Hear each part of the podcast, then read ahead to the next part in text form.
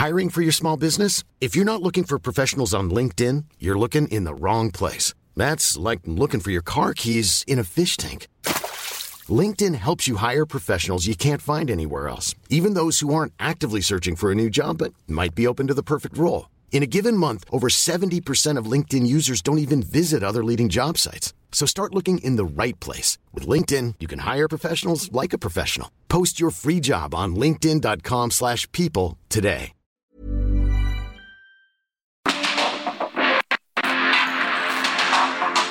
El mundo actual no se entendería sin la economía, las finanzas y los negocios. Acompaña a Mario Maldonado, el columnista de negocios más joven y objetivo del periodismo financiero en su programa. Bitácora de negocios.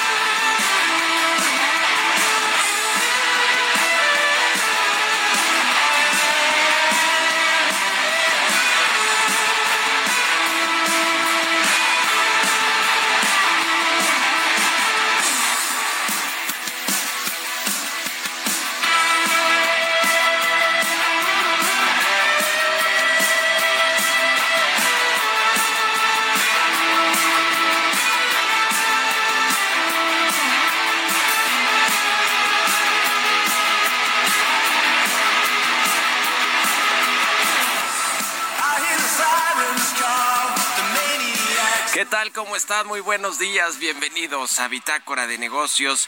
Yo soy Mario Maldonado y qué gusto me da saludarlos en este miércoles, miércoles 8 de febrero del 2023.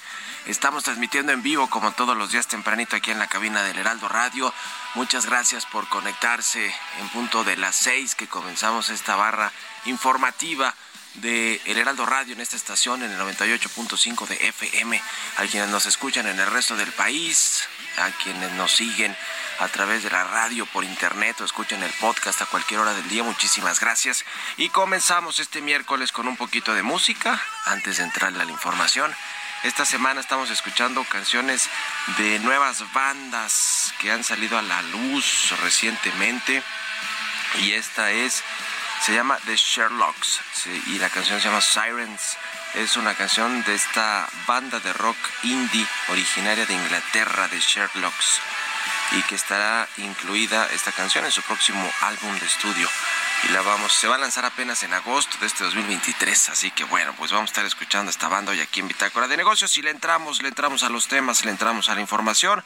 Vamos a hablar con Roberto Aguilar los temas financieros más relevantes, mensajes menos agresivos de Jerome Powell animan a los mercados y desinflan el dólar. Estados Unidos anticipa mayor pero limitada producción petrolera y el Banco de México subirá un cuarto de punto eh, en medio de este rebote de la inflación, sus tasas de interés va a subir 25 puntos base, seguramente el Banco de México su tasa de interés en medio de este pues rebote que ha tenido la inflación en México. Vamos a entrar a esos temas con Roberto Aguilar, vamos a platicar con Alexis Milo, economista y fundador de Teleconomics sobre, y va a estar aquí colaborando con nosotros Alexis Miro, normalmente lo entrevistamos, pero va a estar ahora colaborando periódicamente con nosotros. Vamos a hablar de este tema de Banco de México, las tasas de interés y lo que sucedió en enero con la inflación y lo que viene con los bancos centrales en general en el mundo, los importantes, la Reserva Federal, el Banco Central Europeo, eh, qué van a hacer en política monetaria y si hacia el final del 23 de este año van a pues comenzar a reducirse las tasas de interés, a recortarse. Vamos a hablar de eso, vamos a platicar también con el doctor José Sosaya, presidente de la Asociación Mexicana de la Industria Automotriz. Urge al sector automotriz abasto de energía limpia y la producción de autos pues está en buenos niveles, en su mayor nivel en cinco meses en enero. También la exportación, le vamos a entrar a esos temas. Vamos a hablar con Carlos Ramírez, también economista, expresidente de la CONSAR. Vamos a hablar sobre el New Shoring, los obstáculos políticos a esta esta llegada de inversiones, posible llegada de inversiones a México, podrá México aprovechar cabalmente esta oportunidad que se abre con el nearshoring. Por cierto, ayer se dio a conocer el dato de eh, comercio entre México, Estados Unidos, bueno, entre Estados Unidos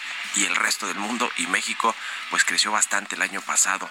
Le vamos a entrar a estos temas, así que quédense con nosotros aquí en Bitácora de Negocios en este miércoles 8 de febrero. Vamos al resumen de las noticias más importantes para comenzar este día con Jesús Espinos.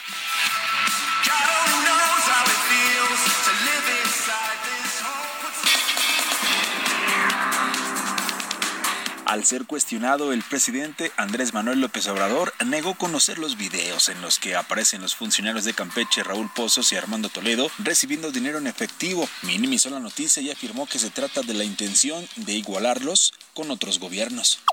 No conozco el video, pero habría que verlo. Hay desde luego pues mucho interés de querer, de, buscar igualarnos. Es echar porquería al ventilador. Si todos son iguales. Eso ya lo hemos padecido. Todos son iguales. Y más cuando hay escándalos de corrupción. El Consejo Coordinador Empresarial pidió a los senadores analizar la iniciativa de reforma electoral, privilegiando el diálogo y el acuerdo entre las fuerzas políticas, ya que México requiere de instituciones fuertes para enfrentar el momento en que se vive. Bank of America considera que el Banco de México seguirá subiendo su tasa de referencia, pero a un ritmo más lento y se espera que este año cierre en 11%, con lo que se descarta una reducción y se mantiene la expectativa de que se mueva en línea con la Reserva Federal de Estados Unidos. De acuerdo con la encuesta de Citibanamex, se estima que el índice de precios al consumidor aumentará 5.15% en 2023 desde el 5.10% previsto hace 15 días. Enrique Díaz Infante, director del sector financiero del Centro de Estudios Espinosa Iglesias, señaló que las pensiones en México para 2024 significarán un gasto que alcance 6.4% del PIB, cifra que significa una limitante para alcanzar un mayor crecimiento económico.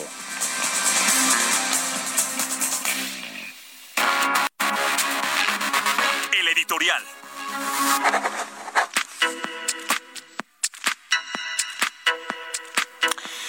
Le decía que de acuerdo con datos de la Oficina del Censo de Estados Unidos, México reportó un superávit en su comercio de mercancías con Estados Unidos de 130 mil 552 millones de dólares, un aumento de casi 21% interanual, es un máximo histórico con eh, Canadá también, eh, pues eh, Estados Unidos tiene una relación importante, obviamente, con China, a pesar de que, pues de pronto no se llevan muy bien con los chinos y que quieren precisamente alejarlos lo más posible de su economía y de su seguridad por todos estos asuntos que aquí hemos tratado en México, por ejemplo, la participación de empresas chinas en las aduanas, en los en los rayos X de aduanas, no los quieren en Estados Unidos y han levantado la voz el embajador Ken Salazar y el gobierno de Estados Unidos, los congresistas, en fin.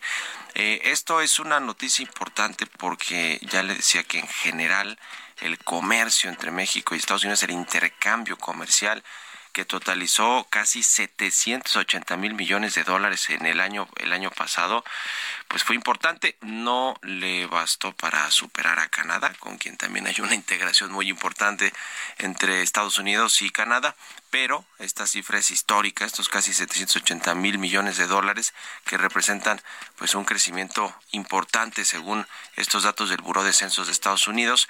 Eh, las importaciones de mercancías procedentes de México a Estados Unidos sumaron 455 mil millones de pesos, un aumento de 14% durante el 2022 y en lo que respecta a las exportaciones realizadas de Estados Unidos a México, estas crecieron 17.3% frente al 2021 eh, y, y totalizaron en 324 mil millones de dólares. Es decir, México se quedó como, como el segundo socio comercial de Estados Unidos, apenas superado por Canadá que pues eh, le ganó por poquito, eh, 793 mil millones de dólares eh, fue el intercambio entre Estados Unidos y Canadá frente casi 794 mil millones eh, frente a los 780 mil de México, así que pues es poquito, siempre se andan peleando en realidad México, Canadá, peleando es un decir, ¿no? Entre comillas, México, Canadá y en su momento China, por quién es el socio, el principal socio comercial de Estados Unidos, pero bueno, esto nos, ha, nos habla de cómo México pues eh, está tan cerca de Estados Unidos, como, como decía esta frase, y tan, y tan lejos de Dios, una cosa así, pero, pero no, qué bueno que estamos cerca de Estados Unidos, porque si no, nuestra economía estaría pues mal o peor, para decirlo con todas sus letras. ¿Ustedes qué opinan? Escríbanme en Twitter, arroba Mario Mal, y en la cuenta arroba Herado de México. Mario Maldonado en Bitácora de Negocios. Y ya le decía, vamos a platicar con Alexis Milo, economista y fundador de Teleconomics. ¿Cómo estás, Alexis? Muy buenos días. Hola, Mario. Muy buenos días. Pues eh, ya mañana el Banco de México va a anunciar su decisión de política monetaria, eh, la primera del año, y pues tendrá a bien o a no también subir la tasa de interés en 25 puntos base. ¿Cómo ves que vendrá el comunicado, lo que sucederá con esta decisión del Banco Central de México, tomando en cuenta lo que ha pasado en Estados Unidos y en, y en otros bancos centrales? Mira, hay un elemento a tomar en cuenta eh, para predecir lo que va el Banco de México va a hacer. Y es que la, eh, la inflación de la primera quincena de enero, la última que conocemos, esta misma semana vamos a conocer la de la segunda semana, eh, pues salió por arriba de lo esperado. Em, y por lo tanto el Banco de México pues tendría que incluir en su comunicado el hecho de que eh, sube, sube porque quieren mantener las condiciones relativas de la política monetaria con la Fed, con Estados Unidos, pero además sube pues porque la inflación en México que ya traía una racha descendente, se rompió en la primera quincena de enero y pues que de esa manera eh, eso lo, lo, lo, lleva a actuar. Eh, yo creo que esos son los dos elementos que veríamos en el comunicado, Mario. Veríamos un Banco de México que baja, que no baja la guardia en, en términos de para dónde va la inflación en México. Yo creo que van a decir va en una trayectoria descendente, pero que está haciendo más lenta de lo que habíamos anticipado originalmente y además diciendo que pues la Reserva Federal la semana pasada aumentó en un cuarto de punto y que México busca mantener pues ese ese diferencial de tasas. Yo creo que serían los dos elementos del comunicado. Sí, tomando en cuenta ya lo que hizo la Reserva Federal, tiene que mantener Banco de México está este diferencial de tasas, eh, sin duda alguna, con, con, el Banco Central, sobre todo además tomando en cuenta pues los datos de inflación de enero. Eh, ¿cómo, ¿cómo se ve esa perspectiva precisamente de los precios en México? Porque cuando creíamos que ya comenzaba este eh, esta tendencia a la baja de la inflación, de pronto nos vuelve a sorprender con algunas quincenas, como sucedió desde finales del año pasado hasta inicios de este 2023. Eh, ¿Cuándo llegará ya? Digo, depende de muchas cosas, de factores externos, pero tu pronóstico de cuando llegue realmente ya a su nivel de, de, tendencia descendente por completo y que comience realmente a desacelerarse. Mira, creo que es muy, muy importante lo que dices porque hay que aclarar algo. En Estados Unidos la inflación depende, o más bien, el repunte inflacionario en Estados Unidos ha dependido en buena medida de los precios de la energía, de los precios de la gasolina. Eh, y eso de alguna manera explica que en Estados Unidos haya o esté bajando la inflación eh, relativamente más rápido que México. En México la inflación depende mucho más del precio de los alimentos. Inflación que, por cierto, eh, pues ha seguido elevada y que todavía no muestra signos de, de descender, o por lo menos no de descender claramente. la inflación de alimentos, hay que decirlo, anda alrededor del 14%, y si la inflación general anda en 8%, pues quiere decir que esa parte o ese componente sigue presionando fuertemente y que hasta que no veamos que empiezan a caer los precios de los alimentos, pues en México no vamos a ver una, una, una caída clara de la inflación. Eh, yo te diría que ese, ese es el indicador. Por lo mismo, pues vemos que la inflación en México este año podría ser quizá un poco más persistente de lo que se esperaba. Eh, yo creo que la inflación este año deberá cerrar en alrededor de entre 5, 5 y medio por ciento, por lo cual sigue siendo elevado considerando que el objetivo del Banco de México pues es 3%. Y creo que mucho de eso, o mucho de esa de esa mayor inflación pues será la persistencia, será la inercia que estamos viendo. Pues ya veremos, ya veremos cómo le va la Junta de Gobierno, sobre todo que ya tienen a un nuevo integrante, veremos cómo, cómo viene las minutas, eh, cómo viene el comunicado y luego las minutas de la reunión. Y estamos en contacto y gracias Alexis Vilo, como siempre, buenos días. Gracias, Mario, buen día. Un abrazo, que estés bien, Alexis Vilo, economista y fundador de Teleconomics. 6 con 21, vamos a otra cosa. Economía y mercados.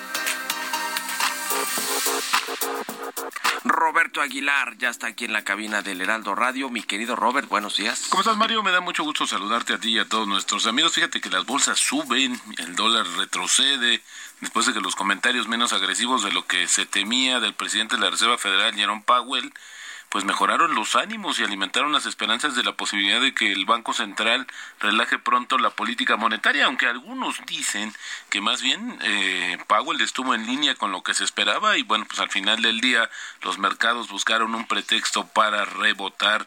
Interesante lo que sucede porque al final también el, el, el jefe del Banco Central estadounidense reconoció que la batalla contra la inflación va a llevar bastante tiempo, lo que significa que pues habrá tasas altas todavía por un rato. También el petróleo subía por tercer día consecutivo, ya que justamente la preocupación por el alza de las tasas en Estados Unidos disminuía y un informe de la industria apuntó a una caída de los inventarios estadounidenses justamente de crudo y también hablando de Estados Unidos y el petróleo, la producción justamente de hidrocarburos en aquel país se va a incrementar este año, mientras que la demanda se va a mantener estable, esto lo dijo la Administración de Información de Energía que proyectó que la producción de crudo aumentará 590 mil barriles por día es decir, para llegar a 12.5 millones de barriles por día en 2023 y otros 160 mil barriles para llegar a 12.6 millones en 2024. El alza, sin embargo, supone un freno porque la producción se ha visto limitada por el aumento de los costos, la disminución de las reservas y las presiones de los inversionistas para que se contenga el gasto. Ahora que las petroleras, Mario, están dando a conocer resultados pues bastante positivos. Mañana el Banco de México pues va a anunciar justamente el tema de un aumento de la tasa de referencia. Vamos a llegar a 10.75. Este de acuerdo con una encuesta justamente de Reuters que se dio a conocer ayer. Y bueno, pues también el tema de la inflación, Mario, que están proyectando que esté entre 7.89 7.93, pero al final del día por arriba del 7.82 de diciembre. Y bueno, también es importante el tema que las declaraciones que dio justamente Agustín Carstens, que es el presidente, el director general del Banco de Pagos Donde dijo que es necesario replantearse cómo regular de manera directa las actividades de las grandes empresas tecnológicas en los servicios financieros, dado eh, su tamaño e influencia y bueno, pues al final del día dice que las grandes empresas tecnológicas ricas en datos como Alibaba y Amazon llevan tiempo participando en servicios financieros como la banca, los pagos y la gestión de activos y los seguros y algunas de ellas también ofrecen computación en la nube para gestionar servicios clave para los bancos.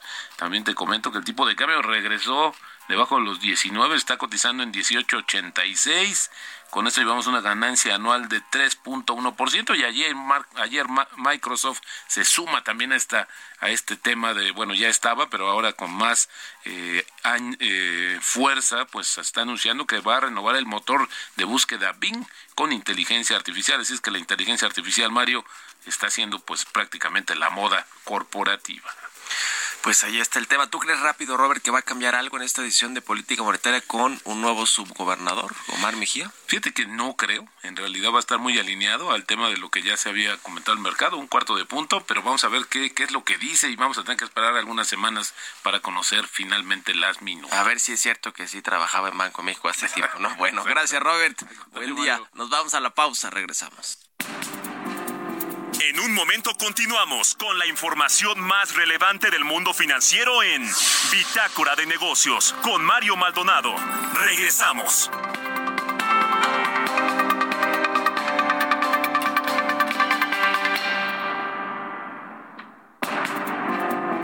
Estamos de vuelta en Bitácora de Negocios con Mario Maldonado.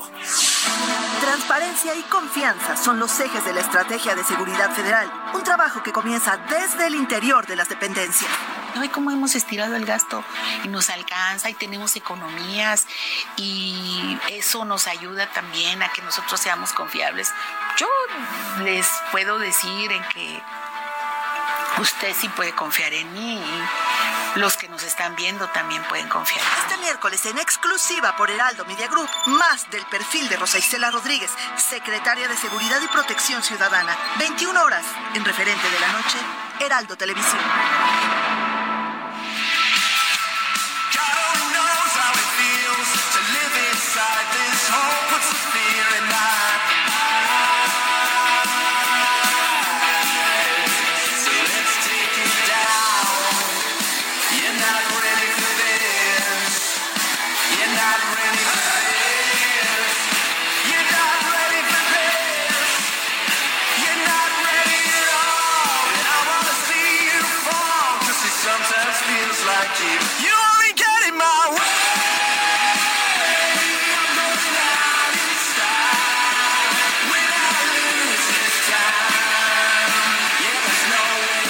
De regreso aquí en Bitácora de Negocios. Son las 6 con 31 minutos de la mañana y regresamos escuchando música antes de irnos con la segunda mitad de la información en este programa. Estamos escuchando una banda inglesa que se llama The Sherlocks. La canción es Sirens, es una banda nueva que va a incluir esta canción en su próximo álbum eh, People Like Me and You, que se lanzará en agosto de este 2023. Estamos escuchando esta semana canciones de bandas nuevas la nueva sangre de la música, como dice Jesús Espinosa. Así que con esto nos vamos al segundo resumen de noticias.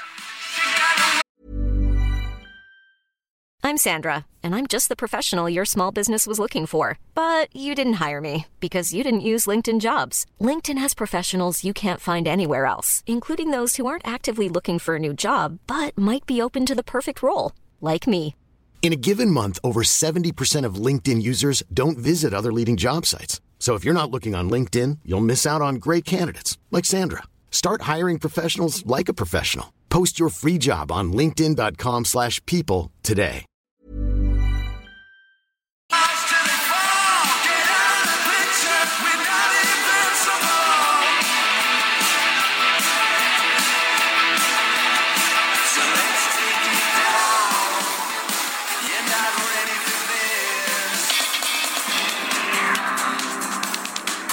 Instituto Mexicano del Seguro Social sumó 111.699 puestos de trabajo afiliados al organismo para enero de 2023, con lo que ya suman 21.484.595 empleados adheridos, de los cuales 86.3% son permanentes y 13.7% eventuales.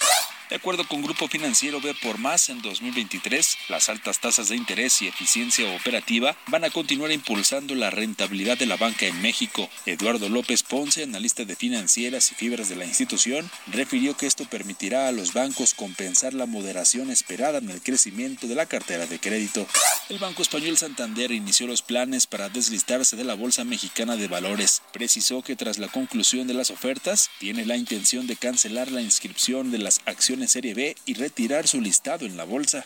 El Centro de Estudios de las Finanzas Públicas aseguró que en abril se van a superar los ingresos tributarios de cada uno de los meses del año, al captar más de 448.314 millones de pesos y será atípico por la alta recaudación del impuesto sobre la renta.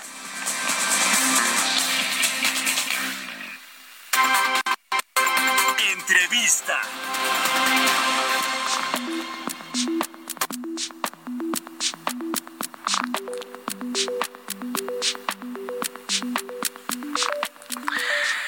Vamos a platicar con el doctor José Sosaya, presidente de la Asociación Mexicana de la Industria Automotriz. ¿Cómo estás, José? Muy buenos días.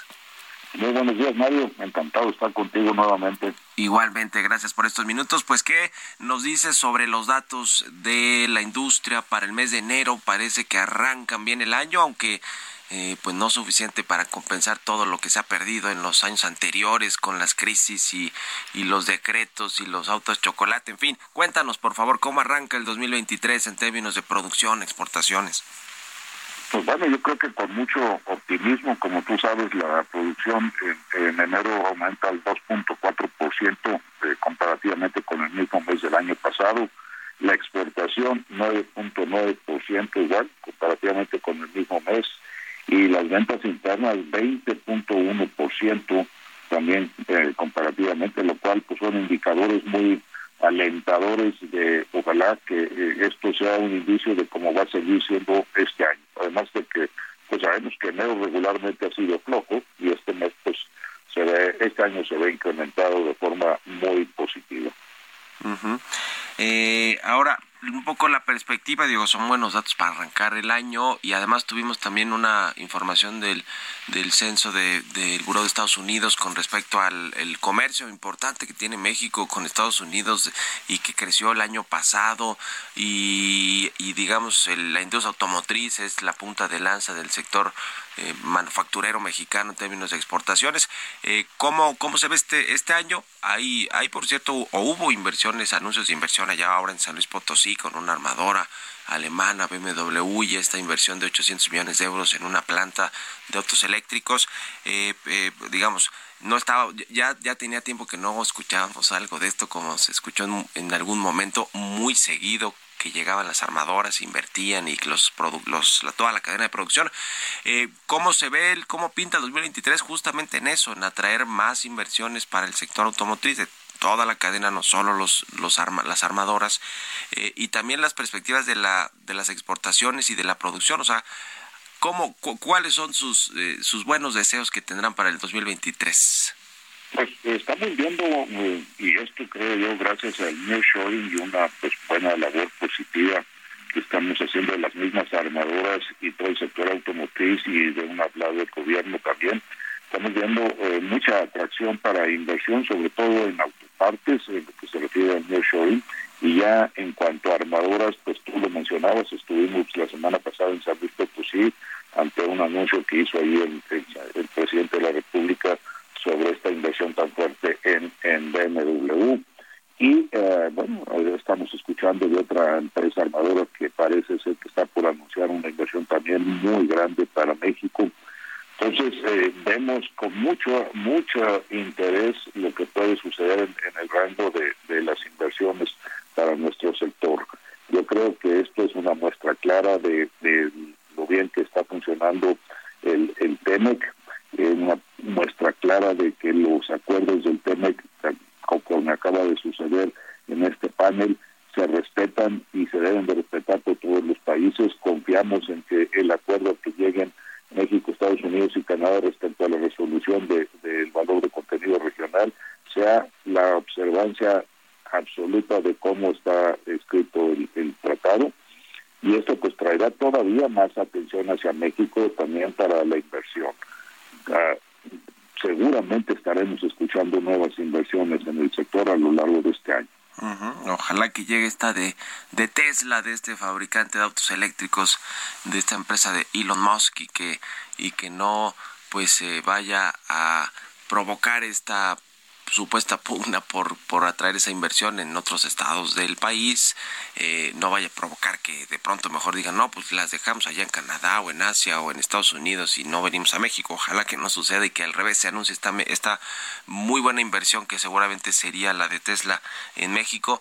Ahora, eh, ustedes también eh, pues han puesto ahí sobre la mesa las, las alertas, las cosas que no están beneficiando al sector y uno de estos tiene que ver con la energía. Creo que la energía en general, yo lo que he escuchado de muchos industriales, de empresarios, de los liderazgos de las cámaras industriales y demás, es que hace falta energía eléctrica en general, pero sobre todo energías limpias para la producción eficiente de, de, energía en México. ¿Qué, ¿Qué nos cuenta sobre este tema? Ha sido una pues demanda que han puesto sobre la mesa eh, recurrentemente, José. Sí, es una, es una preocupación permanente que hemos manifestado a todos los niveles desde que se, eh, se hizo el Parlamento abierto para la reforma eléctrica, manifestamos que lo que el sector requiere es energías limpias suficientes eh, y, disponibles y a precios competitivos. Esto va a ser fundamental. Si no las tenemos, eh, no solo la industria, como muchas industrias empezarán a emigrar a otros a otros países y eso es algo que no queremos que no queremos ver en México. Con mucho entusiasmo fui invitado a visitar eh, eh, Puerto Peñasco en Sonora, una una instalación fotovoltaica que está construyendo la CFE y es es un mega proyecto que pues nos motiva mucho a pensar que se están haciendo cosas muy interesantes en este sector por parte de la CFE y, creo que tendríamos que estar viendo otras por otros lados de la República de igual magnitud.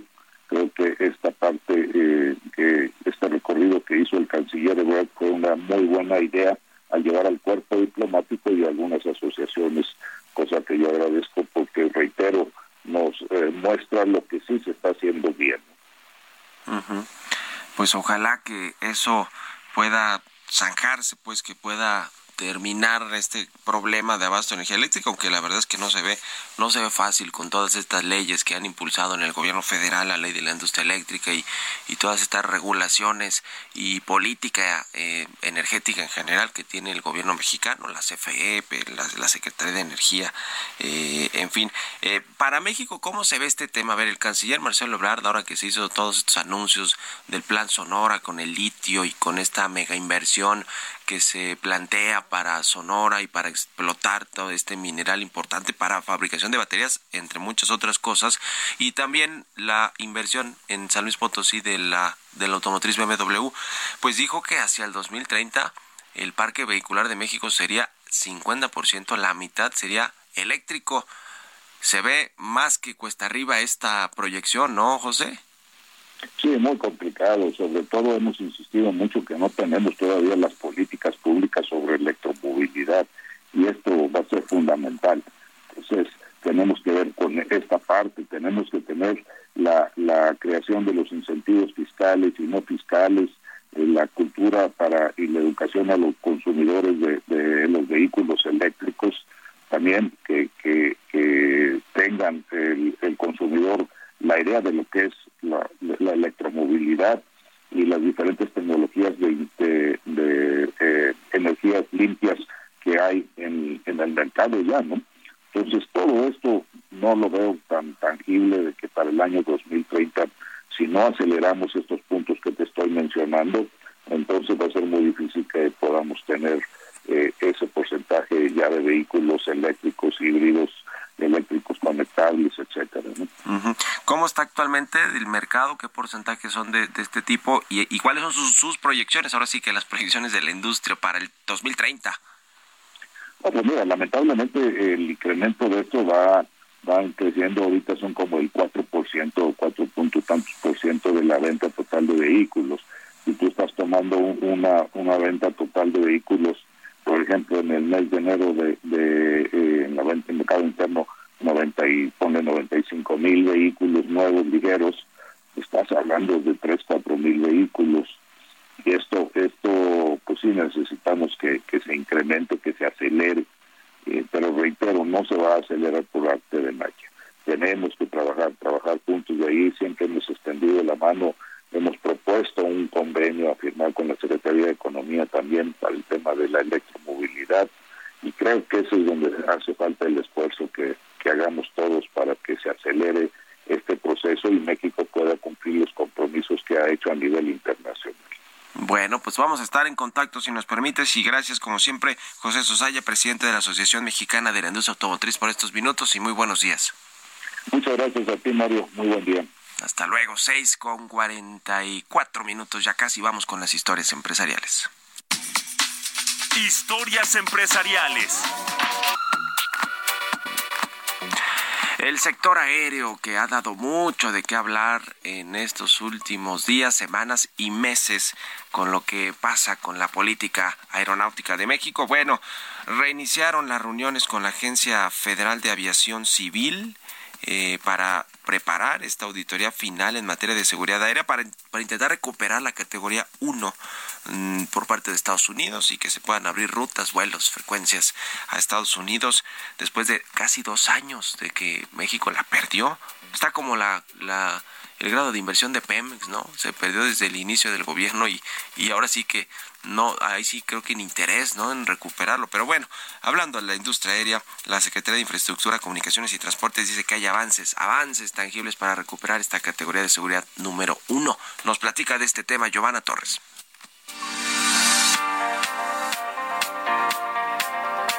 La Secretaría de Infraestructura, Comunicaciones y Transportes, a través de la Agencia Federal de Aviación Civil, informa que esta semana reiniciaron las reuniones con representantes de la Administración Federal de Aviación de Estados Unidos para la recuperación de la categoría 1 en seguridad aérea. El titular de la FAC, Miguel Enrique Ballín, señaló que el paso que está buscando dar México es muy trascendente para la aviación nacional. Añadió que tanto la Secretaría de Infraestructura, Comunicaciones y Transportes como el organismo que dirigen han estado trabajando para conseguir el objetivo. Por su parte, Jeffrey Richardson, quien encabeza la comitiva de especialistas estadounidenses, reconoció el trabajo que ha estado haciendo el gobierno mexicano para tratar de recuperar la categoría lo más pronto posible. Agregó que la Administración Federal de Aviación de Estados Unidos colaborará en todo lo posible para apoyar el cumplimiento de las metas. El grupo permanecerá hasta el viernes próximo para hacer revisión de los puntos pendientes para devolver a México a la categoría 1. Se espera que en este encuentro se avance a la preparación para la auditoría final. Para Bitácora de Negocios, Giovanna Torres.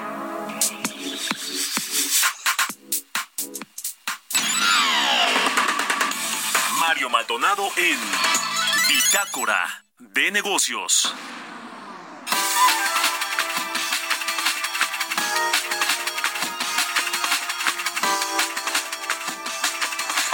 Y bueno, pues este tema de la atracción de inversiones de pues otros países, sobre todo del continente asiático, donde está eh, pues reconfigurándose todo el asunto de la cadena de, de las cadenas de producción, a partir del COVID, a ver, con el COVID-19 se generó una disrupción importante en todo el comercio mundial y pues eh, las grandes empresas, incluidas las asiáticas, se dieron cuenta de que tener concentrada su producción en un continente o en un país, en el caso de China, que es muy grande, pero China, Taiwán, eh, pues eh, no era una buena opción y entonces se hacían cuellos de botella y les costó mucho a muchas empresas eh, recuperar todo este asunto de sus cadenas de producción, las cadenas de valor a nivel mundial. Y bueno, además pues ha habido toda esta estrategia de buscar una, nuevos territorios para relocalizar estas inversiones, estas plantas, estas eh, manufacturas.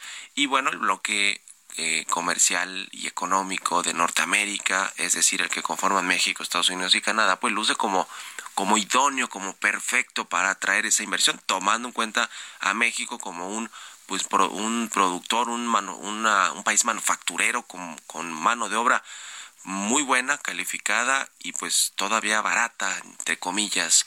Y sobre esto vamos a platicar con Carlos Ramírez, economista, expresidente de la CONSAR, hablamos mucho con él aquí. ¿Cómo estás, Carlos? Buenos días. Hola Mario, muy buenos días. A pesar, a pesar de esta oportunidad que, que, comentaba, pues hay obstáculos políticos para atraer esta inversión, este famoso nearshoring. Cuéntanos, por favor, cuál es tu análisis con respecto a este asunto. Sí, Mira, Mario, tenemos una oportunidad realmente eh, eh, sin precedentes, me parece.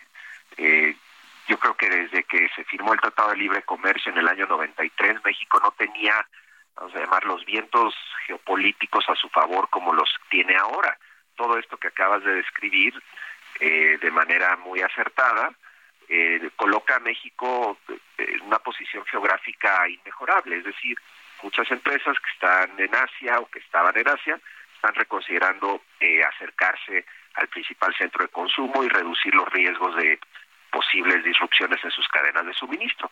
Y México, por mera geografía y por condiciones también, como bien señalas, de su mano de obra, eh, de que tiene firmado un tratado de libre comercio con Estados Unidos y Canadá, tiene una gran oportunidad de captar, vamos a llamar, una parte importante de esta inversión, e incrementar sus exportaciones, fortalecer su matriz exportadora y, pues, a lo largo de este proceso crear mucho empleo y, crecimiento económico. Pero también hay obstáculos, o sea, se ha, se ha hablado mucho de la oportunidad histórica plenamente coincidente con esa visión, pero también se ha dejado, creo yo, un poco de lado de cuáles son esos obstáculos que hacen eh, pues eh, digamos, eh, por lo menos eh, pueden poner en duda o pueden hacer que no aprovechemos cabalmente esta oportunidad. Y la mayor parte de ellos, Mario, son obstáculos políticos. Es decir, sí hay temas técnicos, hay temas, por supuesto, que hacen a México todavía una nación que tiene que enfrentar ciertos retos, pero casi todos son políticos, la falta de electricidad o la eh, las decisiones que ha tomado este gobierno en materia de, energía eh, nos ponen en desventaja. Podríamos estar en otra condición totalmente diferente si tuviéramos una visión más pragmática del tema energético. La falta de infraestructura en buena parte del, eh, digamos, de las zonas de occidente, bajío y norte del país y la falta de inversión pública, además de las decisiones que ha tomado el gobierno en materia de cerrar la puerta para la inversión privada en, mucha en, muchos temas de infraestructura. La inseguridad pública es un tema político que no ha sido resuelto y que seguimos teniendo índices muy importantes de, delictivos. Eh, la mano de obra calificada, por supuesto, pues no de un día para otro vamos a poder resolver este cuello estructural, eh, pero sí sí podríamos estar haciendo cosas, el gobierno tendría que estar haciendo cosas para facilitar, vamos a llamar, una mayor facilidad y, un acceso de la mano de obra calificada. En fin, son temas, Mario, en resumen, están ahí, eh, sí está ahí la oportunidad, pero para aprovechar cabalmente esta oportunidad se tendrían que tomar decisiones políticas que, ah, vamos a ponerlo, hasta este momento no se están viendo. Obviamente viene un cambio de gobierno, hay una oportunidad para renovarse, para tomar decisiones distintas, pero por lo pronto ahí puede quedar este fenómeno del nearshoring como sí una buena oportunidad, algo más de inversión, pero nada más y no aprovecharlo cabalmente como como parece sugerir pues el, entorno geopolítico. Recientemente la secretaria de Economía, Raquel Buenrostro, habló de un plan eh, para desarrollar, se llama polos de desarrollo en el corredor del Istmo, donde pues se plantea inversiones por hasta mil millones de dólares eh, con incentivos supuestamente del gobierno mexicano para que se instalen estas empresas eh, eh, estas empresas que están saliendo de algunos países o que buscan nuevos nuevos rumbos nuevos territorios para su inversión pero eh, y habla de todo este asunto de lo que sucede ahí en el Istmo, este eh, ferrocarril que unirá a Salina Cruz en Oaxaca y a Coatzacoalcos y todo esta estos eh, centros industriales, etcétera, todo todo lo que se tiene planeado en el proyecto, que en el proyecto siempre luce muy bien, pero el problema es aterrizarlo y desarrollarlo. Sin embargo, paradójicamente Raquel Buenrostro siendo titular de la Secretaría de Energía, pues está en medio de estas discusiones con Estados Unidos y Canadá por el asunto eh, de la política energética de México. Y en particular, yo he escuchado y platicábamos hace rato con José Sosaya de que los empresarios se quejan de que no hay energía eléctrica adicional para atraer esa inversión y que entonces pues ahí está el problema fundamental, entre otras cosas que ya mencionabas, Carlos, porque entonces pues sin energía eléctrica o sin gas, pues entonces no hay, no hay cómo producir, ¿no? No hay cómo atraer esta inversión que dice Raquel Buenos sería de hasta mil millones de dólares, que ojalá que llegaran, pero no hay condiciones, esa es la realidad. Pues ese es el, esa es la, la, interrogante, Mario. O sea, Raquel Buenrostro, la Secretaría de Economía, pues ya vamos a reconocer que ha tomado una postura proactiva en favor de, de, digamos, de, eh, parece entender bien que México tiene esta gran oportunidad. Pero el problema no es solo el discurso, el problema son las acciones por parte del Ejecutivo eh, para verdaderamente eh, tomar esas medidas. Eh, sabemos que ahorita tenemos, estamos inmersos en una controversia eh, con Estados Unidos y Canadá en materia energética en el Tratado de Libre Comercio, eh, pues eso tendría que resolverse inmediatamente si el gobierno tuviera la voluntad política de tomar ciertas acciones para atender estas quejas. El tema de, una mayor participación del sector privado, tanto en la generación de energías renovables como en la, en, la en, digamos en infraestructura, pues son decisiones que vinieron, vamos a llamar, del ejecutivo en su momento para cerrar la llave y pues tendríamos que estar hablando de, de, de volverla a abrir pues para aprovechar la oportunidad. Entonces, sí, sí hay por lo visto una voluntad gubernamental, al menos en el discurso, de tratar de, de capturar esta oportunidad que se le presenta a México. Pero no es el discurso lo que va a cambiar la realidad, Mario. se necesitan acciones concretas. Me parece que ahí es donde está el tema. La política pública. Oye, gracias como siempre, Carlos Ramírez. Buenos días y un abrazo. Un abrazo, Mario, gracias. estés muy bien, hasta luego. Con esto nos despedimos. Gracias a todos ustedes por habernos acompañado este miércoles aquí en Bitácora de Negocios. Se quedan en estas frecuencias del Heraldo Radio con Sergio Sarmiento y Lupita Juárez. Nosotros nos vamos a la televisión, al canal 8 de la televisión abierta, a las noticias de la mañana y nos escuchamos aquí mañana tempranito a las 6. Muy buenos días.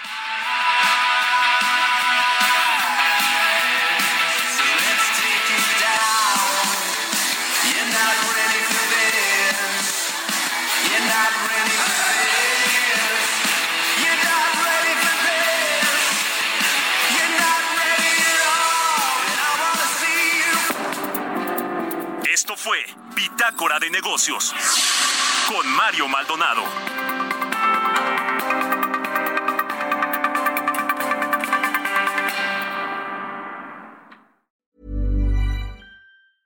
Planning for your next trip?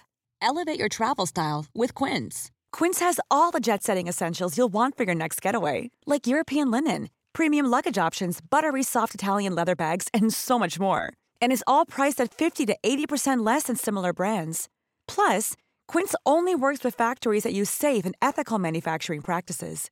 Pack your bags with high-quality essentials you'll be wearing for vacations to come with Quince. Go to quince.com/pack for free shipping and 365-day returns.